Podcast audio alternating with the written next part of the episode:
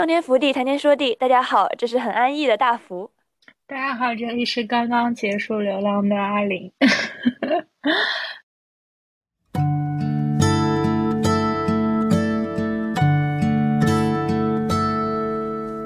大大的城市，小小的。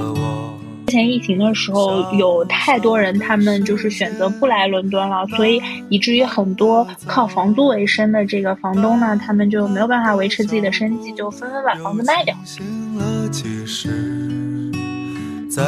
呃，就只能先一个短租，接着一个短租，再加上一个短租，啊，来在这个不断的短租中间找房子。租房。或者说找房的过程，其实就是你不断压缩需求的过程。天哪，我人生都活了这么大了，然后还要给就是男男大学生们收拾内裤，真的。找舍友是一个问题，之后跟舍友的相处又是另外一个问题了。就走吧，谁知道前面。准备做好流浪的准备，你的行李不要那么多，你拖一个箱子，然后往前冲的话，这其实都还行。对，都还行，都还行。就走吧，别忘了带上吉他和悲伤外壳。大概吧，我也可以是吟游诗人。所以，我们这一期的主题就是《伦敦流浪记》，也就是说。是阿林，呃，在结束了呃为期一个多月的流浪之后，总结出来的一些伦敦的租房攻略吧。嗯，首先就是阿林可能隔隔几天，然后就要拖就要拖着箱子满伦敦大跑的 悲惨生活总结。对，嗯，我我先说一下伦敦的租房情况吧。伦敦的租房情况是今年非常非常的严峻，就是在各个方面都有体现。那么，呃，伦敦的租房情况。呃，为什么严峻的原因呢？主要是因为之前疫情的时候，有太多人他们就是选择不来伦敦了，所以以至于很多靠房租为生的这个房东呢，他们就没有办法维持自己的生计，就纷纷把房子卖掉。所以今年呢，租房市场的情况就非常非常卷，就是房东非常少，而呢租客非常多。哦，你们因为疫情是这样子吗？我们因为疫情。哦，可能是我当时就是新，就现在这个房子，我当时租的时候正好是卡在那个时间点，应该是，所以我当时等于是我的中介帮我把我这个房租给打下来了，是因为当首先一个原因是因为疫情，然后这个可能不太能住得出去，因为这种公寓就是像像这种这种就是在比较繁华地段的公寓，然后一般就是留学生，因为我们旁边是有个大学嘛。因为我住在这里之后，也发现有很多外国人嘛，嗯，然后，所以疫情其实对我来说是一个便利，让我就是更便宜的租到了现在的房子。是，就是我，呃，伦敦在疫情期间也是很便利的。就是我去伦敦上学那会儿，确实我们当时没有意识到，其实那时候房租确实很低。那时候如果买房的话，也非常是个好 deal。那么伦敦租房的情况呢？有两个事例可以说明一下今年伦敦有租房多么恐怖。第一个事例是啊，有人在就是已经有这个外国人在伦敦工作，但是去欧洲住房了，就是因为伦敦去欧洲的廉价航空也比较便宜，可能一一天，嗯，就是可能就是一趟航班也就二十欧二十磅的样子。然后如果你买了更便宜的，可能来回就二十磅，所以他们决定就是可能一周就去。呃，办公室几天，那么就呃，然后回去，呃，就去欧洲住。可以问一下，就是普通的这种公交费是什么呢？就是在伦敦市内，因为二十磅，你因为我现在就是没有很大的概念。公交费的话，如果就是在伦敦，其实也差不多要这个价，呃，我不能说差不多要这个价格，差不多要这个价格的一半。如果说是住的稍微远一些，如果你需要跨区的话，就是如果说是上班，呃，需要跨区的话，可能一般来说可能要是呃六块钱六五六块钱封顶这个样子。然后如果说呃如果跨区的大一些的话，可能要八九块钱。对，呃，伦敦打工人是不是有点太入不敷出了？连交通费都要交那么多？是真的很贵，而且伦敦的交通非常烂，就是就是它的情况也很烂。第二个事例非常好笑，是我就是这两天才看到的，就是嗯。有一个呃谢菲尔德的英国小伙，然后他呢是在网上认识了他自己的现任妻子，是一个乌克兰的女孩，然后他就跑去乌克兰，然后他们俩就在结婚了，就在乌克兰快乐生活。那么呃，结果俄乌战争爆发了，然后。他们就说：“那我们就回英国吧，因为这个小哥本身就是乌克兰的，呃，本身就是英国人嘛。他就带着他的孩呃老婆回了英国，然后他老婆申请的就相当于是这个亲属签，就相当于不是难民签嘛。然后两个人发现，在英国找房子租实在是太难了，然后又不能一直蹭住在朋友那里了，呃，因为呢，他妻子是这个亲属签，也就是说他不是难民签，也得不到住房。”补助，于是他们决定回乌克兰住了。就是 说，我们就连打仗都只能回去。对对对对，说真的，就是会便宜，就一样的房子可能是就是乌克兰的三分之一。然后，呃，因为他们毕竟就是他们的存款都在外国银行的账户里嘛，然后。呃，就是他们又不是一个好的租客，因为他们现在没有稳定的工作，所以确实就是很难租到房子。然后租到的房子可能质量也不会太好，所以他们决定回回乌克兰住了。说只要不靠近前线，没有什么关系，还是安全。对，所以总之，今年伦敦的租房就非常非常卷。嗯，基本上是我曾经在网上就是 match match 到的，就是一个。呃，也是在找房的一个女女生和我说，她说她和她的嗯伴侣两个人都是在房地产公司工作，然而 找不到房，在外面先住短租。然后我说一下我自己本人年度的流浪情况。我年初呢，就是嗯，就是说，就是工作没有太定的情况下，是就在住宾馆，也有住我朋友的地方，就相当于有点到处去玩的意思。等到工作确定下来了以后，搬了三次家，嗯，这是因为一些就是工作的不确定性，然后一些变动。那搬了三次家之后呢，呃，又呃工作上有变动，然后就是呃给了我大概。二十一二十天的时间去反应，啊，但是发现就是确实很困难。如果找一个地方来住的话，也就是说，呃，就只能先一个短租，接着一个短租，再加上一个短租，啊，来在这个不断的短租中间找房子。所以今年呢，零零总总算了一下，可能是搬了八次家，终于在 十一月 中旬开始不要搬家了。嗯，所以说确实今年就是真的做到了断舍离，就是属于是那种无可指摘的断舍离。一个大箱子里，你要放，我要我基本上是要放下我的两床被子、一床盖、一床垫，然后要放上我的枕头，然后再放下我自己的衣服和一些日常用品，就真的是一个啊非常环保节约的状态。对，然后。呃，这个是我本来呃本年度的一些租房情况，但是终于还是成功上岸了。以及我必须要说哈，就是我自己在这个后面这一段啊短租期间的找房的心理其实还不错，心理状态还很不错。就是虽然搬来搬去，但是都没耽搁，然后嗯，然后就是放平了一些心态。对，所以说我我我我觉得这个心态后后期也可以稍微分享一下，因为实在是，呃，如果你就是多刷呃小红书的租房情况，伦敦租房情况，你就发现大家都一副疯了的状态，就是有没有人能让我住啊？这样，对 对对，因为我觉得阿林真的很神奇，就是阿林的流浪经历，他是真的会有那种，因为有不是有很多人住在一整间房子里嘛。然后有公共区域都会画出来，就是放床，然后睡觉嘛。对对对。然后阿林连那种公共区域住的这种东西都可以，就是类似于晚上睡，然后早上又去上班。就对于我来说，就是第二天要上班或者有这种能对自己精神造成那种 一些个压力的事情的时候，前一天我是绝对不可能就是睡在这种可能会有其他人走动的地方的。我就觉得这种精神压力对我来说 会很大。就是太困了嘛，第一个，然后嗯，第二个的话就是太累了，然后第二个的话，我那个班也还好，就是也没有那么累，就是说我稍微不用那么呃，不是一定要就是说 full energy 去上。第三个，其实我感觉就是确实也挺习惯了，就是租房或者说找房的过程，其实就是你不断压缩需求的过程嘛。然后在其中，我确实也租了不一样的房子，然后呃，这个这个可以。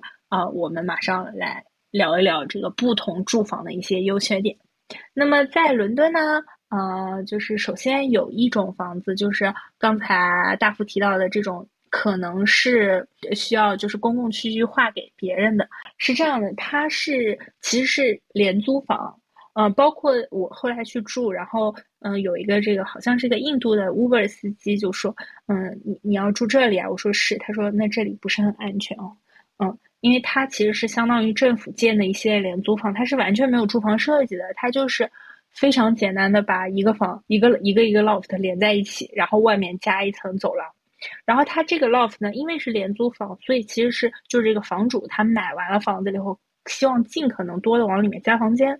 本身这个 loft 应该比如说是一层是客厅，然后二二层上面可能多呃多一个房间就是给你睡觉嘛，但它其实把这个整个 loft 非常好的。利用的二层会放两个甚至三个房间，然后一层的客厅也划出来作为一个房间，所以一共这个 loft 里面其实常住是四口人，然后用一个卫生间，哇，这个就完全是，对，完全就是一个我基本上就是呃在住这个楼下这个客厅加上这个客厅其实就是一个房间，它是个很大的房间，因为它毕竟是一个客厅嘛，它是一整层。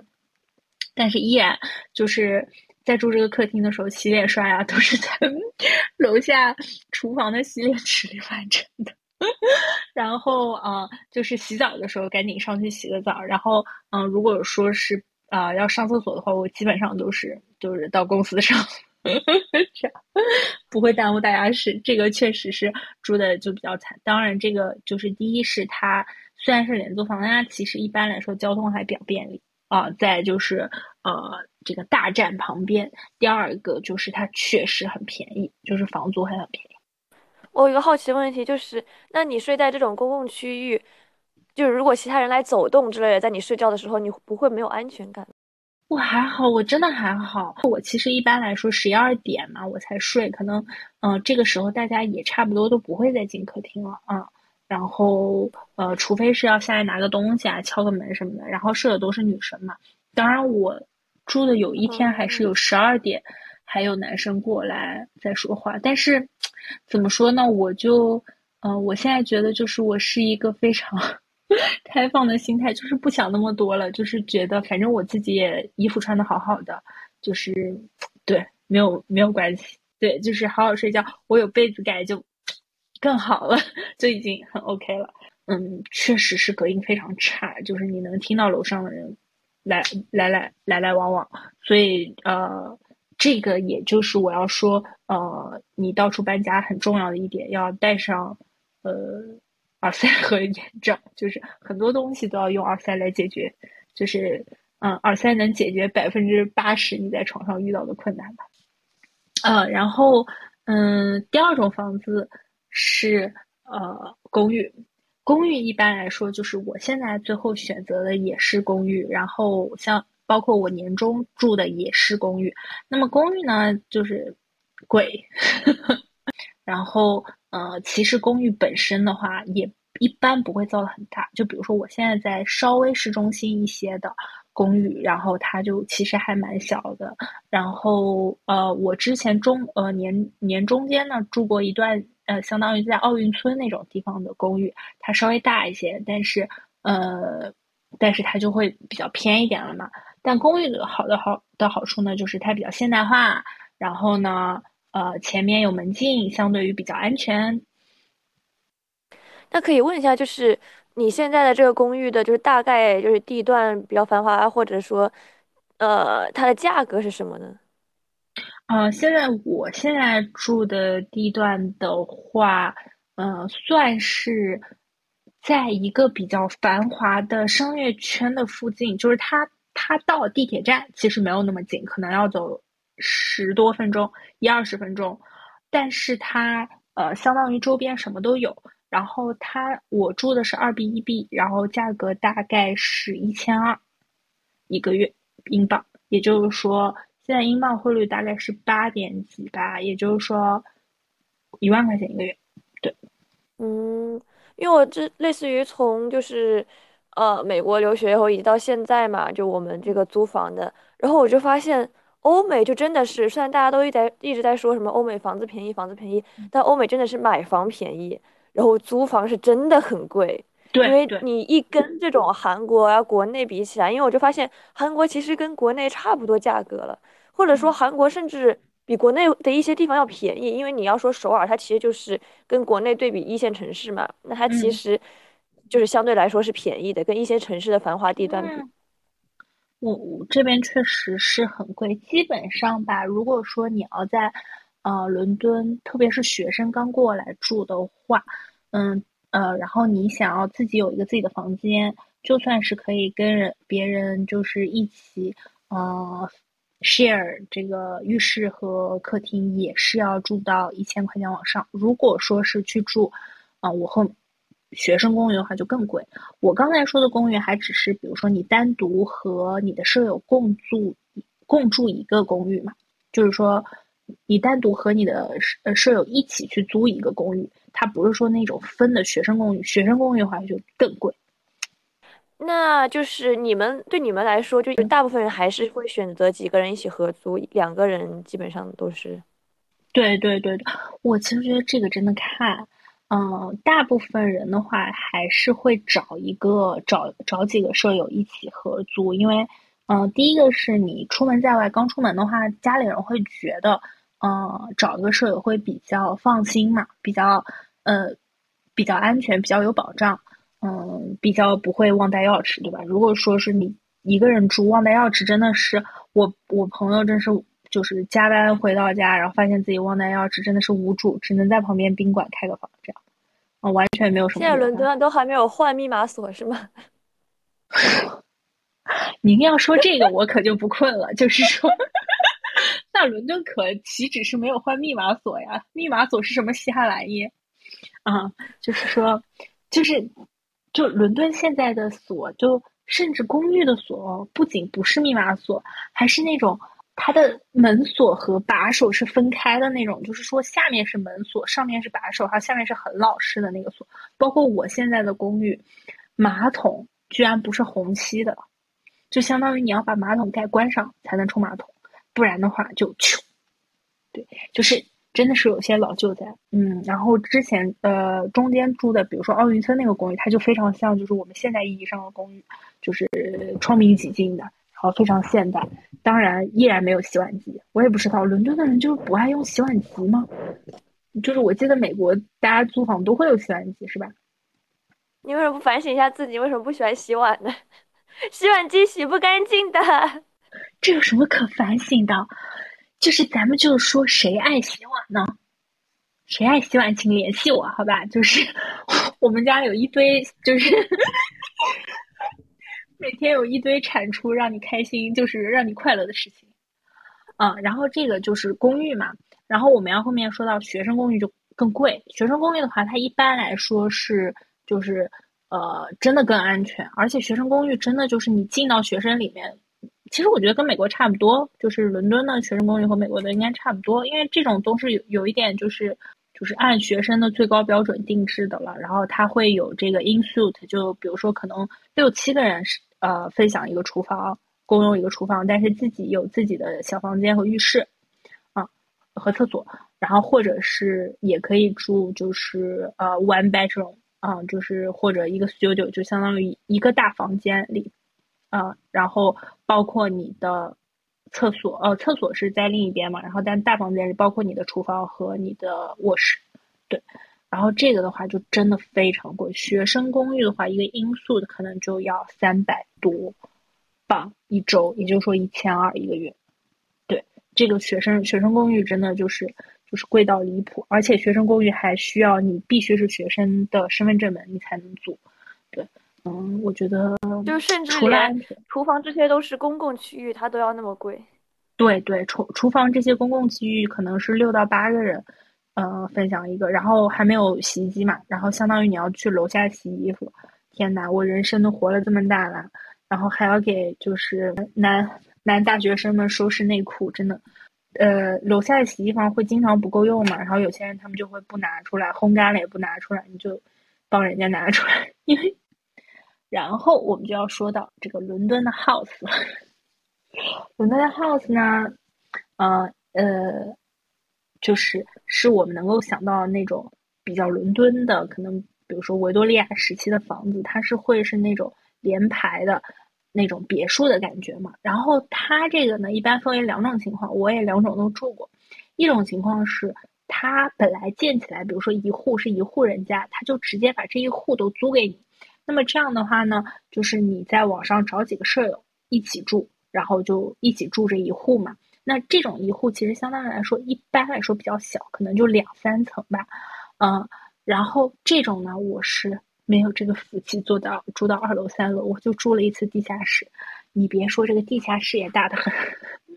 然后 就是之前我们呃，就是录播课的时候，阿林一直因为信号问题一直在找信号的时期，对对对，在角落里找信号，然后就是对着窗户找信号的状态。对，呃，这个地下室住呃住的住的感觉，首先呢，我必须要说，我那个地方就是位置非常好，属于是伦敦金融城的那个站点，那个大站点的。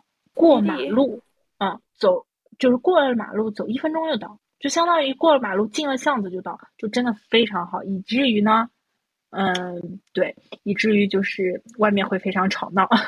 其次呢，就是呃，伦敦这边的房子啊，它可能是它的地下室可能没有那么那么不堪，呃，这个地也其实也挺不堪。伦敦这边的地下室其实就是寄生者、寄生寄生虫类的地下室嘛。就是我刚准备说，你住地下室，就是我作为韩国留学生还没有体验过，你已经先行体验了。因为半地下，半地下不感觉是一些韩国生活的代名词。对，就是那种半地下室，所以嗯，确实是能感觉到一些就是不快乐在，就是呃怎么说呢，一些社会的一些一些一些底层在。首先就是它的窗户是完全没有呢，还是说你能看到一半别人的脚之类的？它的窗户。有吗？还是能看到别人的脚的。哎，一般来说就属于说，你虽然住的是地下，但是呢，他把那个你地下的那那一层，嗯，你地下的前面那一块空间给掏空了，然后这样的话，你就可以看到别人的脚。有时候呢，这个这个掏空的那个地方，它甚至会做一个楼梯，你可以从那个楼梯走下去，从外面走下去。走到你的半地下室里，有时候他没有做这个楼梯，就是只是有一个间隔。像我住的就是没有这个楼梯，只是有一个间隔的。嗯，然后呃，怎么说呢？晚上我我不知道为什么我的房东一开始要把床放在这个窗户旁边。我去那那儿睡的第一个晚上，好吧，第一个晚上我躺在床上，然后开着窗户，就慢慢闻到了一股大麻味。这是可以说的吗？就是。闻到了一股药味，对，闻到了一股药味，对，就是它确实外面的，呃，那个什么你能听到。同时，我也提醒，如果有伦敦的朋友在听我这个播客，不要站在那里说话了，你说的所有话，底下的人听得一清二楚，真的就是在我耳边说，真的不要在街边，在别人的居民楼门口说话。你这听的好像就是小时候我老家就是窗口。然后就会有几个就是老老老奶奶，他们就喜欢就拿个板凳坐在那里，全村的八卦。然后我每天就是被全村的八卦给叫醒。对对对对，就这种感觉。我是枕着那个就是全街的八卦入睡。他们就是在那喝完酒嘛，他们就像呃，正好就是呃，就是那种很小的巷子。然后我住的这一户对面就是一个小酒吧，然后小酒吧旁边是一个烧烤吧，就相当于他们喝完酒了以后。坐就在这门口唠嗑呢，然后我就全听着了，我真的全听着了。对，然后这个是我住的，相当于半地下室。哇，半地下室这个感觉真的确实不一样了。首先它就是比较压抑嘛，然后其次就是你进了门，你就开始往地底下钻，真的就是有一种嗯有一种啊，有一种就是我确实住在半地下室的这种感觉在，就是寄生虫还是能反映一些问题的哈。呃，我我另外一个住过的这个呃这种房子呢，就是它在它也在很好的地段，但是它呢是本身的这个这种这种房子它是比较大，所以它本身房子就分为了好多户，你可以上到某一户去住嘛。然后我我其实这个住的房子呢，是我是和我上次那个朋友一起住，就是上次出 呃呃出境的这个就是八九，他就是。呃，住这样的单间，然后我就是去他那蹭住一个星期，住呃住了一下，然后但是呢，就是他就是会比较老，嗯，比较年久失修，所带来的问题就是我在他们家抓了两天晚上的老鼠，就是，就是那种他他之前就是八九层呢。他住三层了，已经不算。还有老鼠是吗？有。然后，这个这个故事呢，要从开始说，就是，嗯，八九在跟我说，哇，我听到老鼠了，什么我们家有老鼠的时候，我还在是不是说啊，没有啥吧？我觉得就哎，老鼠还好吧。然后我去了他的家以后，就是老鼠就现形了，就他他买了粘鼠板嘛，他就我们就把那个粘鼠板围在那个老鼠可能出来的洞口。然后就连着两天晚上捉到了老鼠。它这个老鼠捉到它非常，就是非常呃恶心的一点在于，就是它突然就是粘鼠板上有了东西，然后那时候你已经关灯了嘛，然后你就突然听到有老鼠在吱吱吱吱吱吱吱吱，然后就开灯，然后老鼠这时候已经粘在粘鼠板上，甚至我第一次捉的老鼠，那个老鼠它只在粘鼠板上站了半个身子，它还在往外逃。你把它拾起来的时候，你还能感觉到它有劲儿，然后你把它拿起来的时候就特别小心，因为就是你很怕它挣脱出去。我就把另外一个半鼠板盖在它的头上，然后把它扔出了窗外，两次都是扔出了窗外。我的老天！因为怎么说呢，我感觉我还没有真实的见过这种老鼠，就是你会觉得。就它好像比蟑螂要恐怖，呃，可能这我是广东人发言了，就是 因为广东人至少没见过那么大的会飞的蟑螂，但是也是我小时候见过的，现在基本也没有那种了。然后你就会觉得，因为它是毛茸茸的，所以就有点恐怖。倒没有，你们要不要看它是不是毛茸茸的？主要是它吱哇乱叫。看一下猫到底能不能真的抓了。啊啊，是他的邻邻居，他的邻居有猫，确实抓了一只老鼠。就是就是就八九那天就跟我说，过了几天他就说哇太棒了，我邻居就是抓到老鼠了。然后又过了三天跟我说啊老鼠又出现了，这样。对，嗯，看来一只猫还不够。对，他的邻居还他还说他邻居的猫从来没有出过这个房间门，不知道为什么，反正就是抓到了老鼠。呃，就是可能觉得这这小东西挺好玩。你就会想，可能就是在国外抖音里面看到的，就是猫抓了老鼠送给主人，就是它猫是有一个习性的嘛，它喜欢把自己就是抓到的好玩的东西什么之类的送给，就送给自己亲亲近的人。然后就有很多说，为什么国外的猫会抓老鼠，然后我们东亚的猫不会？那可能是因为 什么？国外这些地方的老鼠是真的可能有点多，有的地方。对，我就去问了我同事嘛，我就说，哎呀，我其实。我我把这个老鼠扔下去，我也怪不好意思的，我也没有想让它死，我就是希望你不要来，对不对？你半夜你不能 在床脚下乱窜，对不对？然后我们同事说：“哎呀，这很正常，你是 mouse 还是 rat？” 我说：“mouse 和 rat 有什么区别？这不都是老鼠吗？”他们说：“啊，mouse 小一点，rat 大一点。”我给他们比划了，他说：“哎，这是 mouse，这不是 rat。”我说：“行吧，mouse 听起来还可爱一点。”呀，很很吓人啊，很恶心。然后，呃，我的，呃，我我我的同事就跟我说说，哎，没事儿，你你怎么做了？他说，我说我把它扔出窗外了嘛。然后同事说，哎，没事儿，不过下次最好把老鼠杀死再扔出窗外。你要给他一个痛快，你不能直接给他扔出去，你扔出去他到时候又要来。然后说你不要吓我。然后我另外一个同事说，他有一次把老鼠粘在粘鼠板上扔了出去，结果他邻居的猫去吃那只老鼠。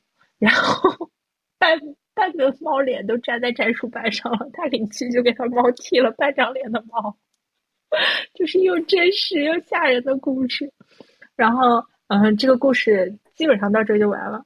有一个小彩蛋，就是我抓第二只老鼠是在四点钟嘛，就真的是半夜四点钟，我俩被声音吵醒，然后起床把那个老鼠扔出去，然后八姐就说我后半夜在说梦话，我就回述了一下我后半夜在干什么，我后半夜做梦梦到我拿着魔杖在战斗，这说明什么？这说明。现实的生活真的一下就会反映到你的梦境里去。我真的就是把我抓老鼠，就是在自己的脑脑海里美化成为了战斗。就是阿林不是讲了一下伦敦的这种房型啊之类的概念嘛，就觉得好像种类其实还挺多的。但是你要按韩国这种分，它就大类吧，就分为两种，一个是公寓，一个是那种老式住宅，就是可能大家在。电视剧里面看到的，就是也有独栋的，也也基本上都是独栋的，然后有那种好几层的那种现代化的，或者有的就是那种就是尖尖的房顶啊，看起来更老式一点的。嗯，然后它的价格差就也是很大，就像刚才阿玲说的，就公寓的话，一般来说，可能大部分是相对来说有一些积蓄的韩国年轻人，或者说是就是留学生这一类，其实是住公寓比较多的。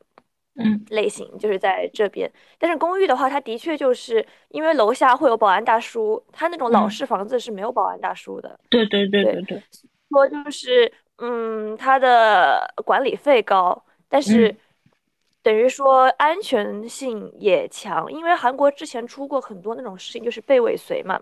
嗯，我之前就是遇到过这种事情，当时吓死我了。但是因为当时我知道我那栋楼是有。保安的，虽然我是知道这件事，但我最后还是具体讲一下这件事情。就是当时我是有反应的，就是我是在地铁上，嗯，就是感受到就是这个人是在我旁边的，因为你余光会瞟到哪些人是在你旁边的嘛，嗯，然后我等于是下了地铁，然后往回走的时候，嗯，然后快，而且是快走到我的那个公寓楼面前了，嗯，然后这个男的他突然窜过来，然后跟我说什么。啊，我想认识一下你之类的，但是那你就知道他是跟了你一路了，因为他是在地铁上就站在你旁边的，然后他就。一直等于是跟着你往前走，然后一路，然后突然窜到你面前跟你说，我能不能就是要一下你的 Kakao Talk 什么之类的，我很想跟你交个朋友，很恐怖，但是真的很恐怖，因为他是在我公寓楼面前了。然后我就不敢说你进公寓，虽然的确是有保安之类的，但是你但是你知道当时是有保障的嘛？我就一直往前走，一直往前走。还有一个，我觉得在韩国一个一点比较好的就是它便利店特别多，所以我就是等于是直接走到拐角的便利店，然后进去。但是我当时等于是整个人就是发抖的状态，因为我当时来韩国也没有多久。然后听听闻过很多那种故事，就是有的人就住老式公寓楼的，就是女生被尾随，然后那个男生就就是那种男的就会突然就是一直在敲门，一直在敲门，他就尾随到你到家里面嘛。但是像这种的话，你就他就能直接敲你的门，他就没有这种保障在。对，所以其实相对来说，我在这边就会发现，那的确，你说留学生在外，你如果能有能力住公寓楼，还是住公寓楼比较好。嗯，是因为特别是那种老式的小区，就是那种老式的区域之类的，会更多这种事情。对，其实安全大家都还都会觉得说是，那真的是比较重要的。Anyway，我们回来，就是我说完了伦敦这些诶不同的房子以后，我就想说，就是怎么开始租房，就是我的一些就是攻略，就是一些经验。对，租房经验，首先就是。如果说在租房特别卷的情况下，我建议是说一定要确定好自己的需求。这个需求不要具体到什么，呃，我要，我就是就不要很细致了。我自己的话是，一共就三个需求，我觉得最多了。第一个是价格，价格是很重要的，超过了这个价格你是付不起的。其呃，特别是如果你是学生或者你的工资不是特别高的话，你没有办法。像伦敦这边可能是房租最好要到你的工资两点五倍，你没有办法开这个工资条进行月付的话，就相当于说你一付就要付半年。那你有手里有没有这个现金储备啊？你有没有这个钱是很重要的。然后这个价格的话，可能还要加上水电费啊。基本上你要自己心里有个价位，而我也可以基本上说，你就是会租到你心里那个价位的最高值，可能还要稍微超一点。对，这个就是你最后就是妥协的结果啊。这个是价格，第二个是地点啊，你需要去哪里，然后怎么样最方便？因为伦敦的交通费也很贵嘛，呃，相当于说，如果说是我坐地铁上下班的话，就是大家坐地铁上下班的话，基本上都要五六块钱、六七块钱。如果说你比如说下班吃个饭，呃，就更更是呃更贵。然后呃，我到现在其实可以说我也没有完全搞明白这个地铁的做法，但总之就是一天五六块、六七块英镑，其实真的蛮贵的。所以说地点对于你上班。和呃学习的地方很近也是很重要的，所以说或者很方便是很重要的，所以地点也也不能忘了。第三个的话，我觉得就就是说你自己个人的要求了，就是你个人比较具体的要求，就是呃可以说是，比如说我要住有窗户的房间，比如说我就是想住三层楼以上啊，比如说我就是想要住。呃，比如说公寓，或者说我就是想要，呃，就是不要什么多于两个人和我 share 厕所这样啊，这个，然后这有这三个要求，我觉得基本上就不能再多加了。你再多加，你也你也找不到你自己的那个理想的房子了。就找房子，它就不是一个找理想的房子的过程，是一个凑合过的过程。预期很美好，梦想很美好，但是被现实打败的过程，都是会都是会被打败的过程。嗯，然后我认识的朋友也是，呃，他跟我说，就是包括我妈妈也是和我说，说，嗯，就是租房又不是买房子，想那么多干嘛呢？先租上吧。对我觉得其实也蛮对的，就是，嗯，呃，你更多的要调整的不仅仅是说，就是我努力找、努力找、努力找，其实，在租房情况非常卷的情况下，基本上一分价钱一一分货，你不太能够找到一个。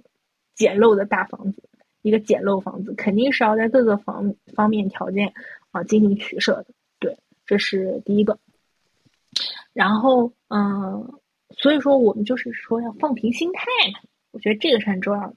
第二就是啊，有什么租房平台，这个就很好笑了，就是说，租房平台呢，这个东西就是。仁者见仁，智者见智。但是我最后还是回归了小红书，就是最后还是回归了小红书。是小红书找房，是这样的，就是我确实是为什么是小红书找房呢？第一个呢，是因为我找的时间比较急，所以我基本上是只能接别人的房租房的条例，我不太有时间去找一个舍友，然后再一起去租一套房子。然后其次就是华人社区还是比较。熟悉比较有信任感的，嗯，这边一般来说，其实租房就是就两个方向，两两方式嘛。第一个是你找房东直租或者什么，然后第二个是你去网上找嘛。那么，呃，一般来说就是你去找中介，呃，找中介的话就是会一般是整租一整套嘛，然后你就找一个人和你一起去找这个出租这个房子的中介，对吧？第二个呢，可能就是你问你看看有没有别人。啊，比如说租期到期了，然后想找人想找人续，或者说有人要提前回国，啊，有剩下那么两个月要给你租，那么，呃，基本上就是这两个方法。而我呢，都是在这里面找到的。哦，还有一种办法就是，有些人他可能租到了房子，然后希望在网上找一个舍友，啊，这个呢会有英国这边有一个专专门网站叫 Spare Room，就是 Spare 分分享 Room，就是分享房间。然后他就会 PO 自己的照片，然后你可以去申请。但是据我同事所说，他朋友在呃 Spare Room 上 PO 的房间，可能就是几个小时就能收到一千封申请，就是就严重到这个程度。他就最后就选了五封，然后前五个就他就顺顺手去选了五个，然后在五个里面挑。对对对，他因为也没有时间看嘛，所以我其实必须要说我在 Spare Room 上。放的那个提的申请都石沉大海，然后我还在和我我同事在讨论这个事情，就是哎怎么回事呢？是不是我写的就是不够有吸引力？然后我同事说，但是也不能太有吸引力，就是你懂吗？你要保持一个保证一个平衡。太有吸引力会不会招来一些不好的？就是 Spare Room 的话，它是华人社区吗？还是不是不是？它就是一个它就是一个呃比较外国人的社区。嗯，在华人在上面找找房子的并不多。啊，我最后其实就是还是说在微信群和小红书找，就是因为还是说想接一个华人的里包括我，呃，我在从年中到现在这一段时间里，啊，租的房子基本上都是接的别人的房子租，而且甚至都没有签合同，这是一个很危险的行为，大家不要学我。对，这但是这很危险，因为我有一个朋友的，她男朋友就是有点就是憨，然后他当时刚来韩国，没想过这个问题，他甚至是租的别人的房子嘛，嗯。然后那个人他其实是个二手房东，他等于是租过来，然后又租给他，然后没嗯。签合同，然后那个人差点就是卷着保证金跑了，因为他后来还报警了这件事情，最后弄得很麻烦。对，所以大家一定要记得签合同。还是遇到的房东也比较好，然后我自己也就是实话说，就是也比较也比较随和，就是这个东西没有就我就我就我就也行。然后这里比较脏，我也就是刷一刷，然后自己打扫一下。对对对对对，反正就就也能过。那可以问一下你们那种中介是什么样子的呢？中介其实就是我其实没有怎么见过华人中介，我是之前找房有借过这个英国的中介嘛。英国中介其实就是跟国内的应该没什么区别啊，但是主要是我也不知道国内的中介是什么样的，嗯，就是不是很清楚国内中介，我见的也不多。对，然后他基本上就是就是说有一个中介机构嘛，然后就是在街上有店面嘛，然后一般来说大家找的都是比较呃比较连锁的机构。那么连锁的机构他们有有比较高端的，就是很贵。我有加了一个中介，可能嗯哦，它价格是有价位这种存在的吗？因为韩国这边是有法律规定规定的，就是无论是你是什么样子的中介，他收到的那个中介费就是保证金的百分之多少，他这是规定下来的。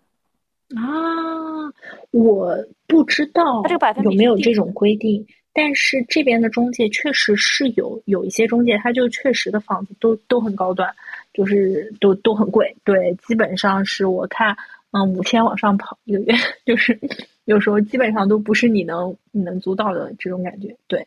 然后嗯有些就稍微平价一些啊，对，然后有连锁的，也有比较 local 的，基本上就是说，呃，那个你呃你要看房了以后，你就他们会有官网嘛，然后或者有有两个平台，有他们会把房子挂上这个平台，然后你看到这个房子，你就去跟他联系，然后看房。但是因为今年伦敦租房实在太卷了，基本上你去联系吧，十个里面可能有六个不回复，剩下四个回复的跟你说，可能这个房子也租掉了，就是很难，就是很卷，就是你。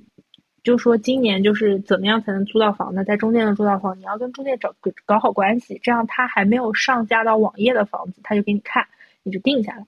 甚至呃，你去找中介下单了以后，可能还有好几个人一起下，然后你要竞标，你要就是加钱，对，这些都是都都是一些操作。然后中介可能有时候也想赚中介费，就我们听到的有些故事，就是说可能这个房东已经把房子租出去了，但是中介就特别想赚这个，就是从别的渠道租租出去了，因为房东有时候会挂好几个中介，啊，就谁赚到这份佣金算谁的嘛。有我我我听到一个故事是，房东已经把这个房子租给他他认识的人了，但是这个中介就是想多挣钱嘛，然后就给那个就是来看房的房客说你们要加钱，就 PUA 他，就是 啊你们要加钱啊，你们就不然就租不到房子了。对对对对对。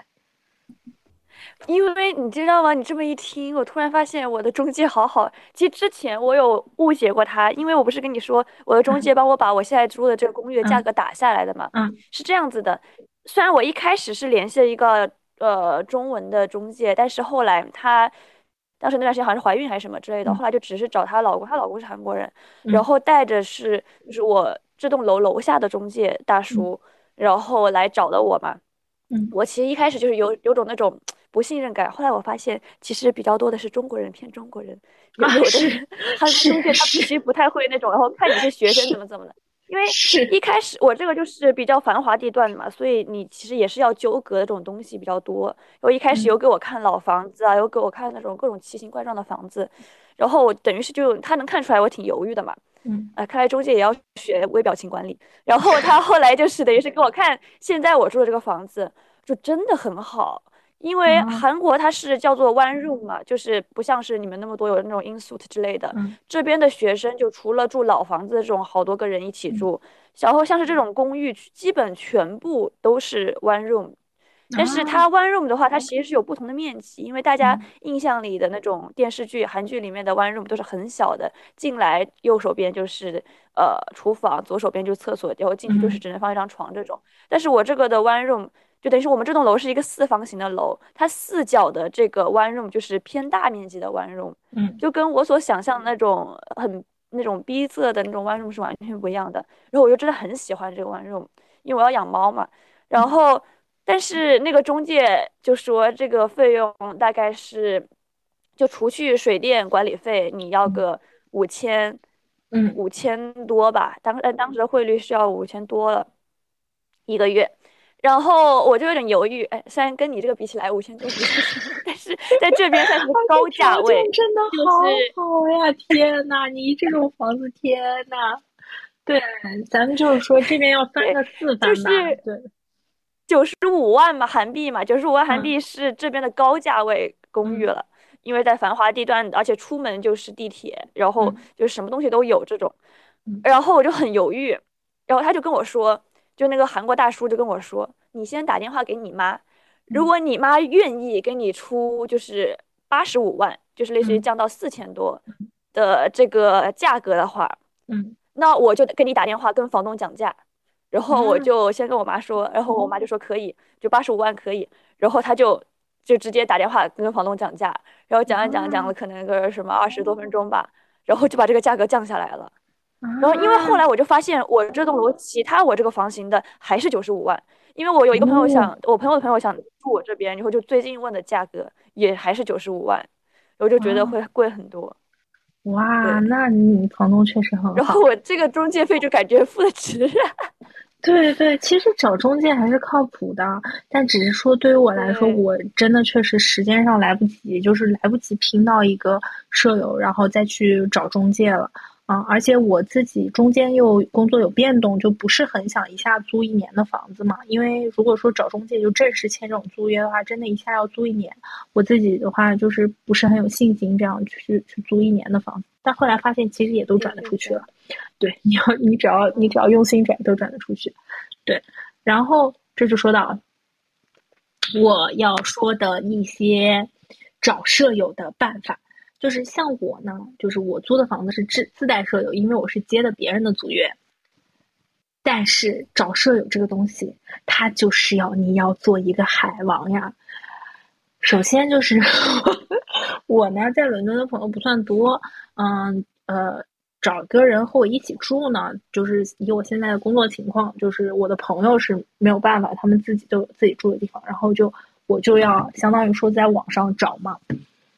网上找真的很困难，呃，基本上呢，你是要写一个个人简历嘛，就是说，嗯，我是怎么样怎么样怎么样怎么样一个人，我需要怎么样怎么样怎么样怎样的舍友。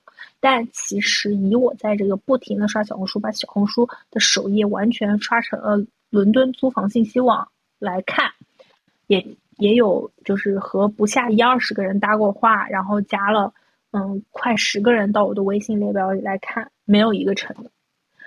这个的点就是在于，我发现，要不然呢，你就是自己找好了房子，然后，呃，招舍友。你要想找一个舍友，然后你们俩一起去找一套房子是很难的，因为你看中了一个房子，他一定会觉得这不是他心里想的那套房子，虽然他就算去。就就算他最后自己租到的也不是他心里想的那套房子，但是你递给他的一个选项依然是让他选择是很困难的，因为你跟他是不认识的。这个点就是在于说，网上你就是你可以去盲找房子，你可以去盲找中介，但是你最好不要又盲找舍友又盲找中介，就相当于说你们俩很难建立这种信任感。对，就是怎么样能建立信任感呢？其实还是像我这种，就是。我可以直接去，我是去接别人的租期，所以就我就可以直接上门去看，看，然后看这个人和他的房子，然后他的房子里，哎，有厕所，说明他上厕所，对吧？就是有厨房，说明他做饭吃，他是个正常人，这个就比较容易成。如果是在网上加的话，然后你然后说，哎，我们俩可能需求一样，在一起租的话，其实这个真的不是特别容易成。啊，我基本上也是说被放过不少鸽子，就是他最后呃还是要和朋友一起住呀，或者他最后又觉得和你的需求不匹配啊，然后他呃就租了别的房子。所以就是如果说要在网上找的话，一定要有就是别人就是会放你鸽子这样一个信心在，嗯，多线发展啊，及时回复，然后嗯。而且其实找房找舍友是一个问题，之后跟舍友的相处又是另外一个问题了。是，就是你和你的舍友可能两个人都不是有什么太大问题，但如果就比如说就是作息不同，那确实就是很难。作息真的是最重要的，作息真的很重要。他晚上快快乐乐的，就是。在在在在 happy 的时候，然后你说我要睡觉，你不要发出声音，这个东西对两个人来说都是一个折磨。就作息是很重要的，还有一个就是卫生标准，啊，就是我的建议就是说，如果说你对自己的卫生有一个特定的标准，就最好自己住，就是不要找舍友了。找舍友，我还是觉得大家就是说卫生肯定是要搞，但是如果说是你真的就是对卫生有一个特别。特别呃严苛的标准的话，呃，确实就是很难。我觉得还是要稍微放放宽一些。然后呢，嗯，大家互相体谅吧。就是，嗯，我自己和大福本身就是舍友，然后我自己的对，之前我们是舍友，嗯，对，我和大福本身就是舍友。然后呃，我自己的几任舍友都还是挺好的朋友，所以说我自己呢是不觉得。有存在不要和好朋友做舍友这种情况，因为有一个说法嘛，是不要和好朋友。那我觉得是这样子，我觉得不要跟好朋友做舍友。但是我就是觉得，这但但我感觉就是跟朋友做舍友了以后，两个人关系才会很亲，就真的很亲。是会这样，是会这样。但是如果你原本是很好的朋友，然后你一起住的话，你是会有一些有苦说不出的。因为我有一些朋友，我有朋友是。他等于是几个从小一起长大的朋友，然后来留学什么之类的，然后三个人一起住在一起，就是平时是完全不说，然后就是他们那个房到期了之后，他们各自搬离，然后住到其他公寓里面，就看起来其实只是普通的，因为上了不同的学校，所以你们要就是。在各种地方住，会觉得我们其实比较方便之类的。但是直到他们有一次喝酒喝醉了，就开始了互相的吐槽。对你这些东西你是不会说出来的，类似于生活习惯吐槽，然后作息这方面吐槽。然后直到有人开始就是第一个丢下重磅炸弹，他们才会开始说。不过等于是也不会有特别多的那种心理就是芥蒂吧。说完了之后也还好，是知道原来你对我有那么多不满。人家还是有不满，对。哎 呀，但是只要是做舍友，我感觉都会有不满吧。就是，就是很难说是真的完全做到完全就是大家作息什么什么各方面都吻合，都是需要有磨合的过程。我觉得，对，就是磨合过了也就过了，磨合过了其实就非常舒服了。我觉得就是，嗯，磨合过了到后期，你的舍友就是跟你心意相通，就是就是两个人就能做到特别特别特别特。特别方便，就是非常提高生活效率。如果就是你的舍友跟你搭档搭的好的话，嗯，其实都是这样的，需要用磨合期嘛。就像是我跟我现在舍友，我们家 Whisky，我的猫咪 也是需要这样子的磨合期。你们磨合到了吗？我们那他可能还是不是他不懂我的心吧？可能有的时候，对嘛？你都可以忍受你的猫，你也可以忍受你的舍友嘛，对吧？就你的舍友虽然就是你要说到这，我突然又想到一个问题，就是因为其实这样子的韩国的这种公寓，基本上房东都是不希不希望你养猫的，对，然后所以说养猫养狗就都是不行的。但然后但是呢，呃，当时我是跟我中介说了这个问题，就是我想在这个地方找房子是允许养猫的，然后但是中介后来就跟我说，没关系，我会帮你瞒着的。因为在这边，其实是韩国人也都在偷偷养猫养狗，就是没有房东就是租公寓出去的，是会愿意你在他的公寓里面养猫养狗的。但是我就发现我这栋楼好多养猫养狗的，原来而且都是韩国的房东，你听到了吗？大福在你的 养猫，上门抓一抓一个准，是的，两千块。但但是 就是我发现有一个很大的就是不一样，就是在韩国这边来说，就跟像是包租婆一样这种概念，韩国房东是一个很大的那种概念。就你们租房的话是没有房东这一概念吧？就类似于老房子啊什么之类，它不会说出现啊什么。其实有，但是更多的东西都让中介去承担了。就是嗯，基本上你从住到走都不会有房东出现。就是都是中介跟你对接，有什么问题都是你跟中介对接，所以其实就是房工的。当然，我也听说有这个，就是有房东就是到，就是过两天就要上上楼来查查看的。但是我是现在没有遇到这样的情况。对，韩国这边还比较有趣，就是公寓的话，其实也是有房东，他们是。但是我这个房东也是一个老太太，我感觉她应该是有很多房，她可能都记不住自己的房，有的她记得，对她有的时候可能也会散着步，然后说，因为我之前在续约的时候，他就跟我说，你不要找中介了，可能还要再付费用，就你要再续约的话，我就直接在你的合同上画几笔，我签个名。或者我盖个章就行了，然后他就散着步就来我家了，然后就盖个章签个名那种感觉。不过当时我就把我的猫藏起来了，然后这是一点。而且我发现比较有趣 的是，小的感觉不到，他也不 注意之类的。然后而且他人其实还挺好的，他知道你是过来留学。韩国的老奶奶，快抓！然后，但是比较有趣是那种老房子的房东，因为这种房东其实分两种，一个是他跟你一起住在这栋楼里面，哦，然后一个是他不住在这里，然后但是这种房东基本上就有一部分是很热情的，他类似于会给你送一些炒年糕啊，或者我有朋友遇到的房东是会叫他下楼吃饭的，对对，然后还会就是对那种感觉，呃，他们但请回答。你说一九九四嘛，他们那个是有住在一起的，但是我说这种就基本上都是那种独栋，有好几间，然后不是说有公共区域这种类型的，但他就是会叫你到他家来吃饭。对我还有朋友就是他家里是养猫嘛，然后他的房东就会帮他来喂猫，就是会类似于敲敲他的那个小门，然后他有一个侧门，然后就是把猫粮放在那里，然后给个罐头之类的，然后所以经常是会跟房东处的挺好，就。像是在国外的父母寄宿家庭的那种感觉，就我有的朋友的感受是，啊，房东就是投喂他。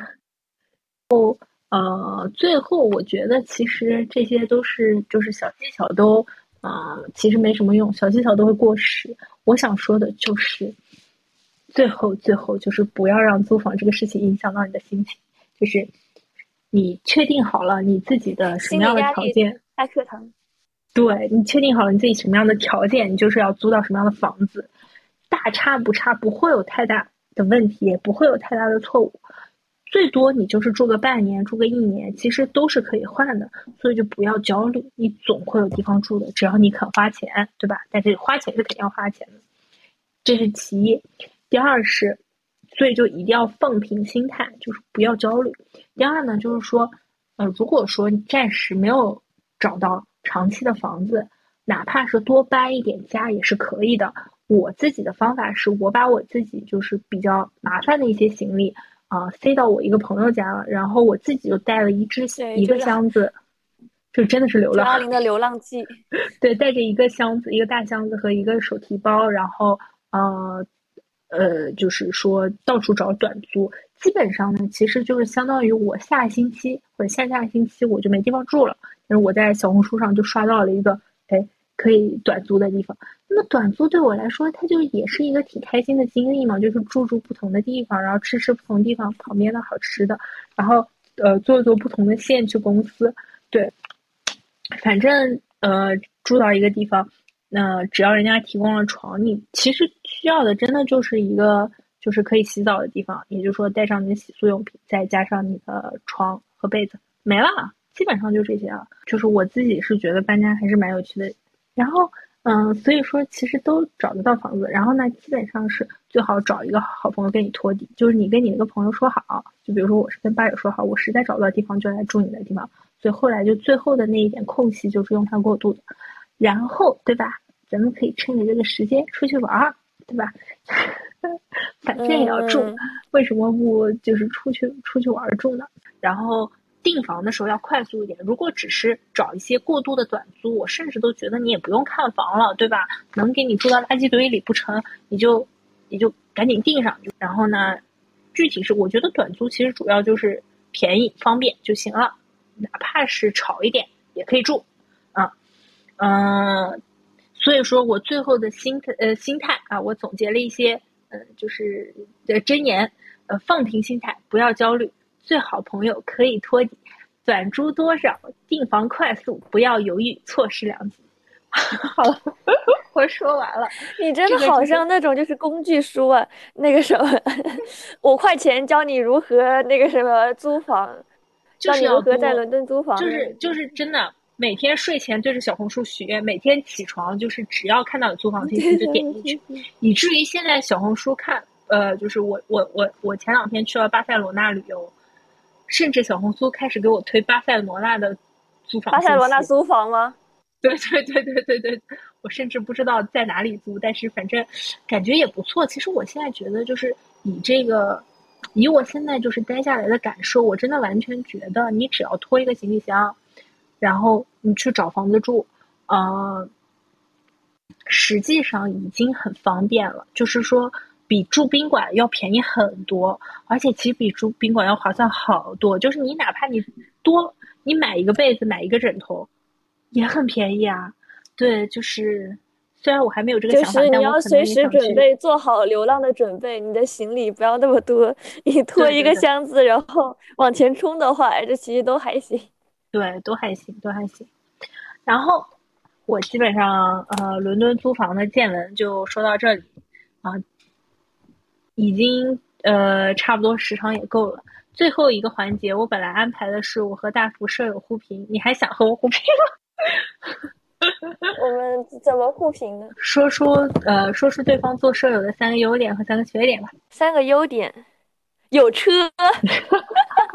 真的在在在北美，就是你做好舍友，真的有车很重要。对，有车，然后还有一个是。算是比较，我们都好像比较有边界感，就不会是说那种很特别咋咋呼呼，特别会就是拉扯着你，然后非要一起做各种事情的那种。其实我觉得做舍友也挺需要边界感的。好，第三，然后因为我们一开始是朋友嘛，所以我有的时候就是其有的朋友他其实做做舍友的话，他会在边界感上面比较难处理，我感觉。就是还有自己的社交圈，就不仅仅只有这一个朋友 就可以了。对。还有一个是不谈恋爱，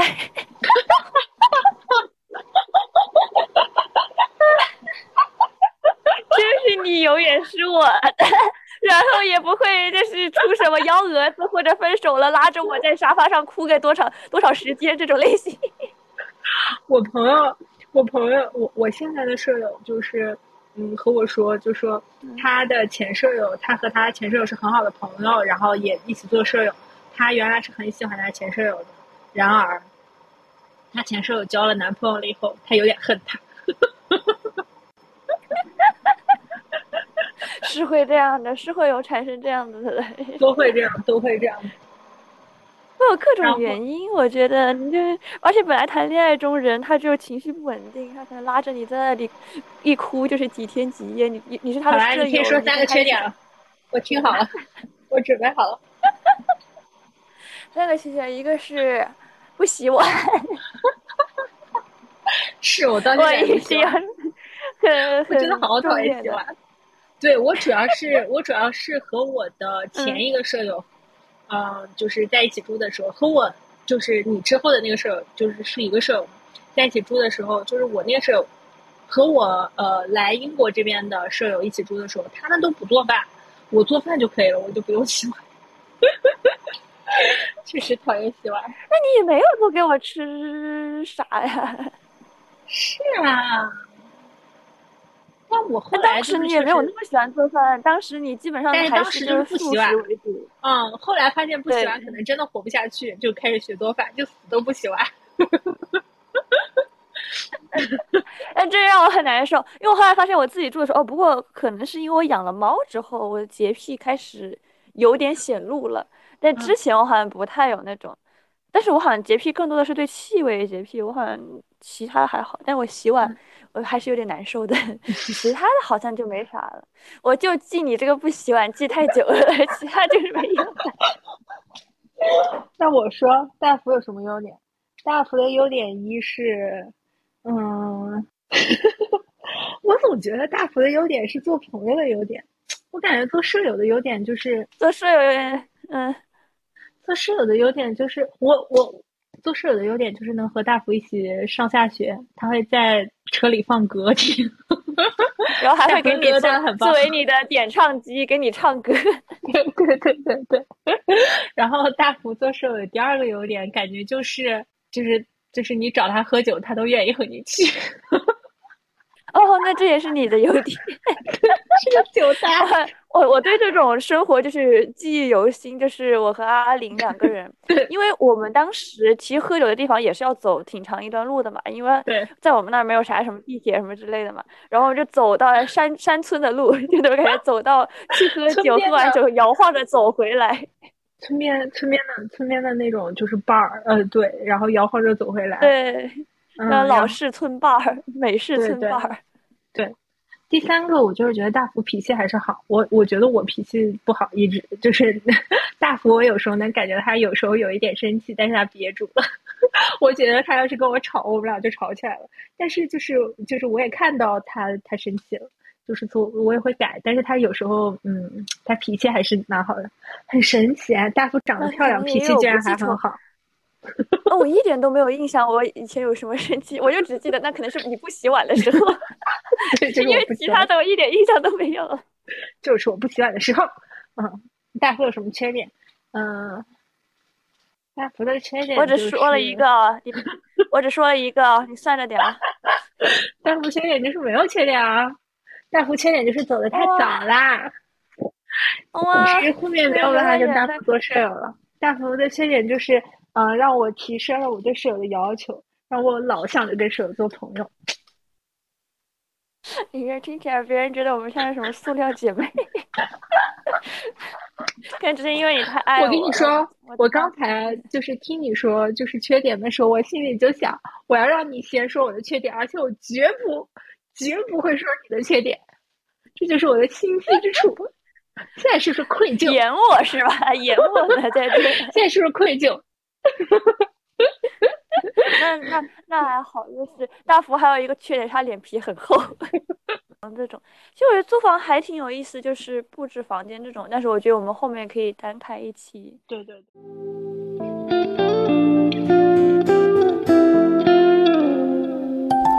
起床后睡眼惺忪，像漫画中那张呆板的脸。领带要整齐，毕竟公司回家地铁还要换线。有些热闹想看，却又表现得视而不见。到了晚上，一个人想起那些深深浅浅。那些喜欢不起来的是非论对错的幻觉，绵延不绝。坐在角落好时间低头，发现自己很早就不抽烟。仔细生活，每天紧张的呼吸着每个气味，不算完美。遗忘生病遗忘那些过去清醒度日如流年。